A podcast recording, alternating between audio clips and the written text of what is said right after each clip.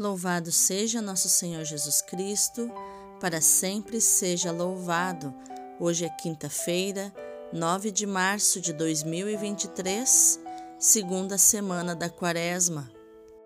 E hoje a igreja celebra a memória de uma grande santa, Santa Francisca Romana, um exemplo de caridade a toda prova uma santa que eu admiro muito e que faço questão de fazer um resumo aqui da história dela, porque ela contempla, a vida dela contempla os diferentes estados de vida que vivemos. Ela foi mãe, ela ficou viúva, ela se tornou religiosa e fundadora de uma congregação religiosa, portadora de um um dos corações mais caridosos que já pisaram nesta terra. Desde pequena, educada na fé católica, um, por uma mãe que era uma pessoa de oração. Muito jovem, ela fez voto de virgindade a Deus, porque ela sempre sonhou se tornar uma religiosa. Mas, por obediência ao seu confessor e também ao seu pai, ela foi prometida em casamento a um homem de família nobre chamado Lourenço, homem de bom caráter e muito rico. Com ele, teve três filhos: João Batista, João Evangelista e Inês. Como ela era da nobreza, ela tinha a obrigação de se apresentar na sociedade usando belas joias e trajes deslumbrantes. Mas não se importava com isso, porque dedicava todo o tempo livre à oração. Amava estar com Deus e sua família a considerava um anjo da paz. Toda a missão que Deus a entregava, ela realizava com excelência e devoção. Então, ela foi uma excelente mãe e também uma mulher generosa que alimentava os pobres, que cuidava dos doentes, porque ela viveu num tempo de fome, doença, guerras. Porém, como ela vivia dando assistência a muitos necessitados, o seu sogro, que era aquele que tinha a riqueza da família, proibiu Francisca de usar a riqueza da família para alimentar os pobres. Ela então encontrou outra solução e saiu pelas ruas de Roma pedindo esmola para aqueles que viviam na miséria. Inclusive nas suas andanças, aconteceu um milagre depois que ela e uma amiga catavam grãos de trigo num celeiro vazio. E depois que elas saíram desse celeiro, o esposo de Francisca, o Lourenço, entrou naquele lugar e foi surpreendido com 40 sacos de trigo, cada um pesando 100 quilos. E outros milagres semelhantes também aconteceram na vida deles. A santa passou por grandes provações. Seu marido foi ferido gravemente em uma invasão a Roma. O palácio da família foi saqueado e todos os bens foram confiscados. Seu esposo e seu filho mais velho, João Batista, foram exilados. A peste foi devastando também a cidade, e Francisca então tornou o seu palácio um verdadeiro hospital, acolhendo os doentes e cuidando de todos eles com amor maternal. Seu casal de filhos mais novos, João Evangelista e Inês, acabaram morrendo pela peste. Ela também contraiu a doença, mas por um milagre foi curada, continuando o seu trabalho em favor dos pobres e necessitados. Francisca também tinha de Deus muitas visões místicas. Ela enxergou o inferno e até mesmo o céu. E teve a graça de ver o seu anjo da guarda, tendo-o como um fiel companheiro e conselheiro de sua missão. Ela conversava com seu anjo da guarda e ele conversava com ela. Sob a luz do seu anjo da guarda, ela podia ver os pensamentos mais íntimos dos corações das pessoas. Recebeu o dom do discernimento dos espíritos e do conselho, os quais usava para converter os pecadores. Francisca teve a alegria em sua vida de receber de volta o seu esposo e o seu filho mais velho, que retornaram do exílio. Como mãe, se alegrou com o casamento do filho e com a presença leal e compreensiva do marido, que deu todo o seu apoio para que ela fundasse uma associação de religiosas seculares, a Sociedade das Oblatas da Santíssima Virgem Maria Francisca vivia os conselhos evangélicos de castidade, pobreza e obediência em sua casa, assim como as demais consagradas da ordem. Comprometida como estava pelo matrimônio, somente depois da morte do seu esposo, em 1436, Francisca finalmente se fez religiosa. Mas sua humildade fez com que ela entrasse na congregação que ela mesma fundou como postulante, mas foi obrigada pelo capítulo da comunidade e pelo diretor espiritual a aceitar os encargos de superiora e fundadora. Porque nós, por exemplo, eu que sou de comunidade, sei que existe uma graça especial sobre o fundador de uma comunidade. Santa Francisca Romana, após três anos no convento por força maternal, viu-se obrigada a retornar para o palácio para cuidar do seu filho. E lá mesmo foi acometida por uma pleurisia e percebeu que se aproximava o dia de sua Páscoa, de sua morte. Deixou conselhos às suas filhas espirituais e partiu para a vida eterna no dia 9 de março após a oração das vésperas. Quando foi canonizada, o Papa Paulo V qualificou Santa Francisca Romana como a mais romana de todas as santas. E o cardeal São Roberto Bellarmino declarou: A proclamação da santidade de Francisca será de admirável proveito para classes muito diferentes de pessoas: as virgens, as mulheres casadas, as viúvas e as religiosas. E por isso eu quero começar a Lexio Divina de hoje pela intercessão de Santa Francisca Romana com esta oração. Virgem Maria, nossa querida Santa Francisca Romana, seguiu seu exemplo de caridade extrema. Pedimos a sua intercessão para que as mulheres e homens do nosso tempo vivam a caridade acima de tudo Santa Francisca Romana, rogai por nós. Em nome do Pai, do Filho e do Espírito Santo. Amém. A primeira leitura de hoje é Jeremias 17, do 5 ao 10. Isto diz o Senhor: Maldito o homem que confia no homem e faz consistir sua força na carne humana, enquanto seu coração se afasta do Senhor. Como os cardos no deserto, ele não vê chegar a floração, prefere vegetar-se na secura do ermo, em região salobra e desabitada. Bendito o homem que confia no Senhor, cuja esperança é o Senhor. É como a árvore plantada junto às águas, que estende as raízes em busca da umidade, por isso não teme a chegada do calor, sua folhagem mantém-se verde, não sofre míngua em tempo de seca e nunca deixa de dar frutos. Em tudo é enganador o coração, e isto é incurável. Quem poderá conhecê-lo? Eu sou o Senhor que perscruto o coração e provo os sentimentos, que dou a cada qual conforme o seu proceder e conforme o fruto de suas obras. Palavra do Senhor, graças a Deus. O responsório de hoje é o Salmo 1, versículos do 1 ao 6, e o refrão é o Salmo 39 ou 40, versículo 5a. É feliz quem a Deus se confia.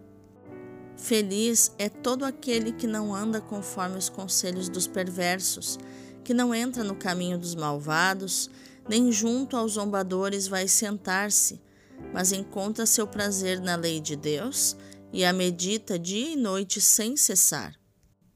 Eis que ele é semelhante a uma árvore, que à beira da torrente está plantada. Ela sempre dá seus frutos a seu tempo, e jamais as suas folhas vão murchar. Eis que tudo o que ele faz vai prosperar. Mas bem outra é a sorte dos perversos. Ao contrário, são iguais à palha seca, espalhada e dispersa pelo vento.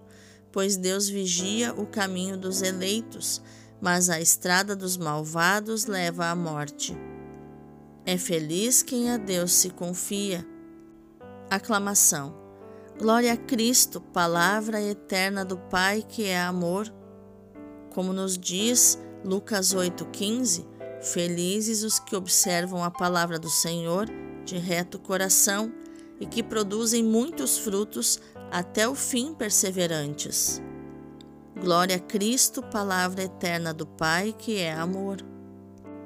O evangelho de hoje é Lucas 16, do 19 ao 31. Naquele tempo disse Jesus aos fariseus: Havia um homem rico que se vestia com roupas finas e elegantes e fazia festas esplêndidas todos os dias. Um pobre chamado Lázaro, cheio de feridas, estava no chão à porta do rico.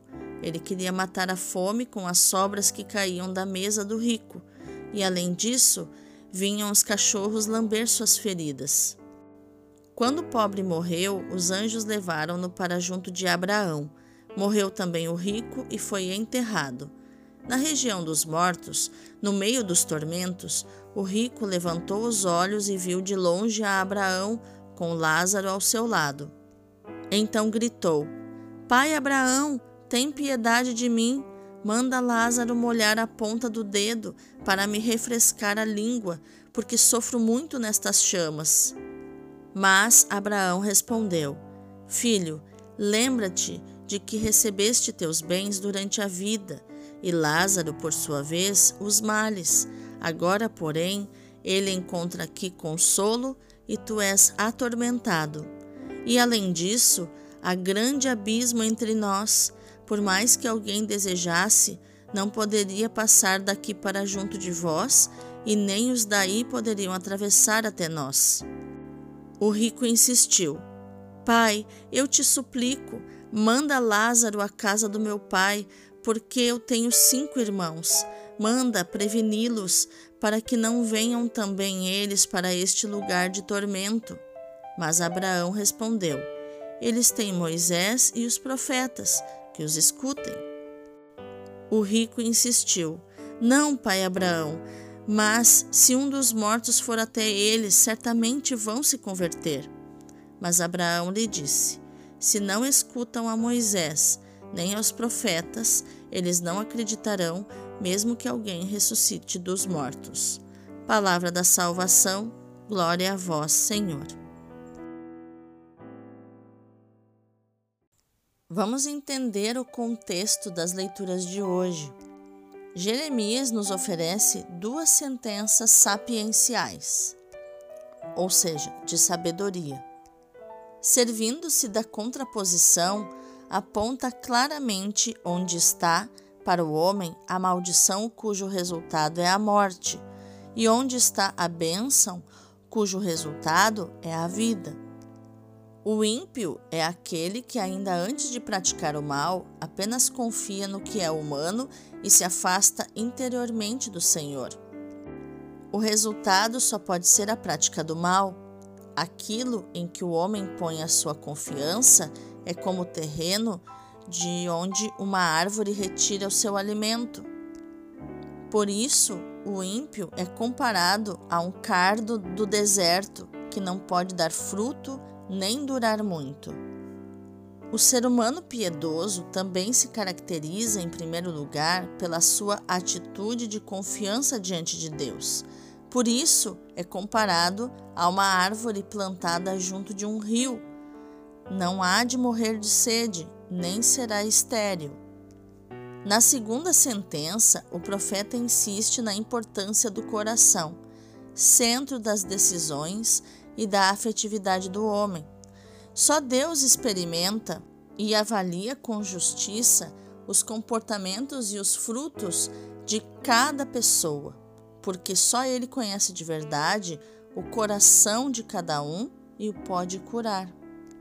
Já no evangelho de hoje, Lucas recolhe no capítulo 16 do seu evangelho os ensinamentos de Jesus sobre as riquezas. A parábola que hoje escutamos nos ensina a considerar a nossa condição atual à luz da condição eterna.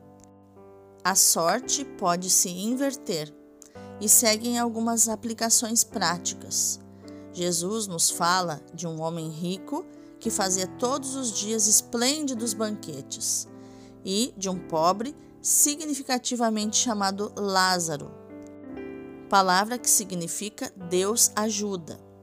Atormentado pela fome e pela doença, permanece à porta do rico, à espera de alguma migalha. Os cães comovem-se com Lázaro, mas o rico permanece indiferente, desprezando o pobre homem. Chega, porém, o dia da morte a que ninguém escapa, e a situação se inverte.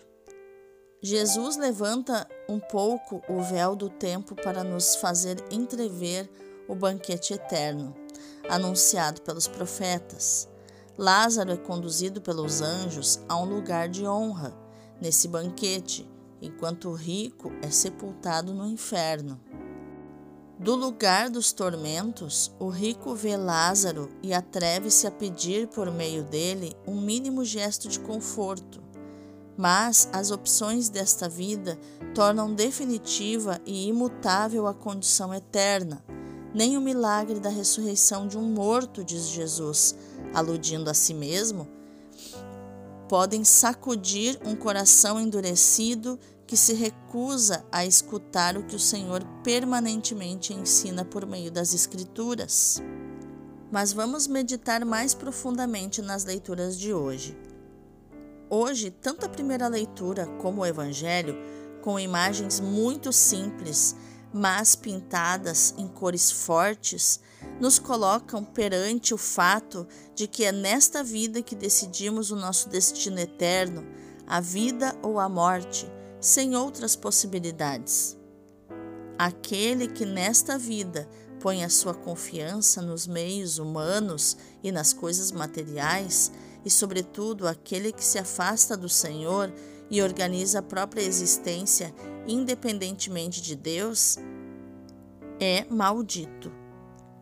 O apego a uma felicidade egoísta leva à cegueira, que não permite ver para além do imediato do material, não permite ver a Deus nem de perceber o quanto é caduca nossa condição atual, como também não permite ver as necessidades dos pobres que jazem à nossa porta. Aquele que confia no Senhor, reconhecendo a sua condição de criatura, dependente e amada por Ele, é bendito. Leva no coração uma semente de eternidade que florescerá em felicidade e paz eternas. Por outro lado, a verdadeira confiança em Deus é sempre acompanhada pela solidariedade com os pobres, tanto os pobres materialmente falando, como os que são pobres espiritualmente, mas também com os doentes, com vítimas de contrariedades e opressões de qualquer espécie. Tanto Jeremias como Jesus nos ensinam tudo isso, não de modo abstrato, mas com imagens expressivas, como a da árvore plantada no deserto ou junto de um rio, ou com, como o pobre Lázaro da parábola que Jesus contou. O pobre Lázaro caracteriza-se pelo silêncio, tanto diante das provações da vida, como diante da falta de atenção daqueles de quem esperava ajuda não grita contra Deus nem contra os homens. Permanece silencioso e paciente no seu sofrimento físico, psicológico e espiritual, confiando em Deus. Finalmente surge a morte e tudo se transforma. Levado pelos anjos para o seio de Abraão, continua em silêncio. No seu rosto, primeiro sereno e confiante e agora glorioso, transparece outro rosto, o de Jesus, que se fez pobre para nos enriquecer com a sua pobreza. Sendo de condição divina, por nosso amor, assumiu a condição humana para que pudéssemos participar da sua condição divina. Sendo rico, se fez pobre, homem pobre, para que todos pudéssemos participar da sua riqueza.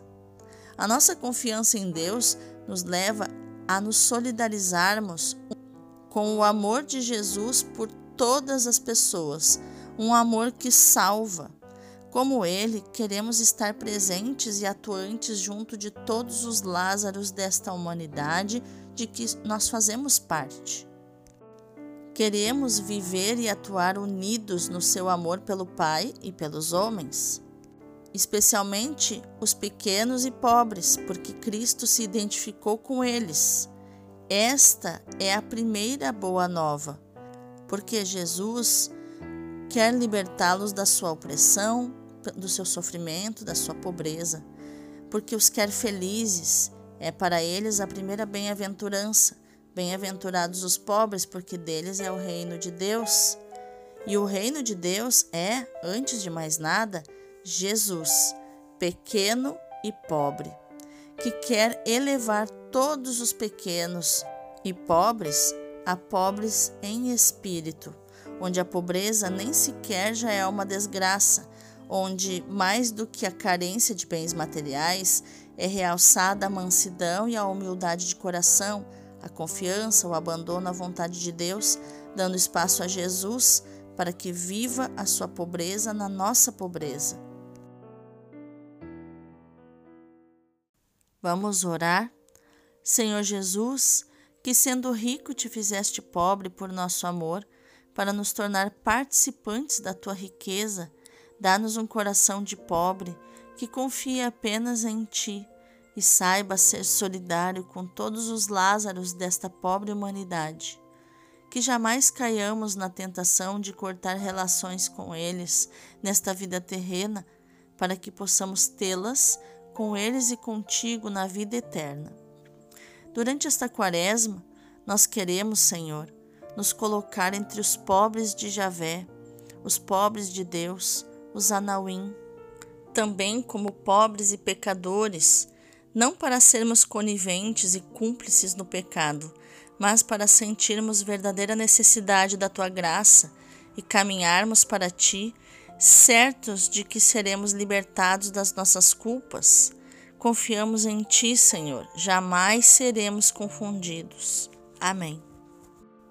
Agora, o meu convite a você é para contemplarmos as leituras de hoje através dos olhos e do coração do Padre Leão Deon, do Sagrado Coração de Jesus. Ele escreve: Quem vem é o rico herdeiro de seu pai, que vem despojar-se para nos enriquecer. Vós sabeis, de São Paulo, qual é a bondade de nosso Senhor Jesus Cristo, que, sendo rico, se fez pobre por amor de nós para que nos tornássemos ricos pela sua pobreza.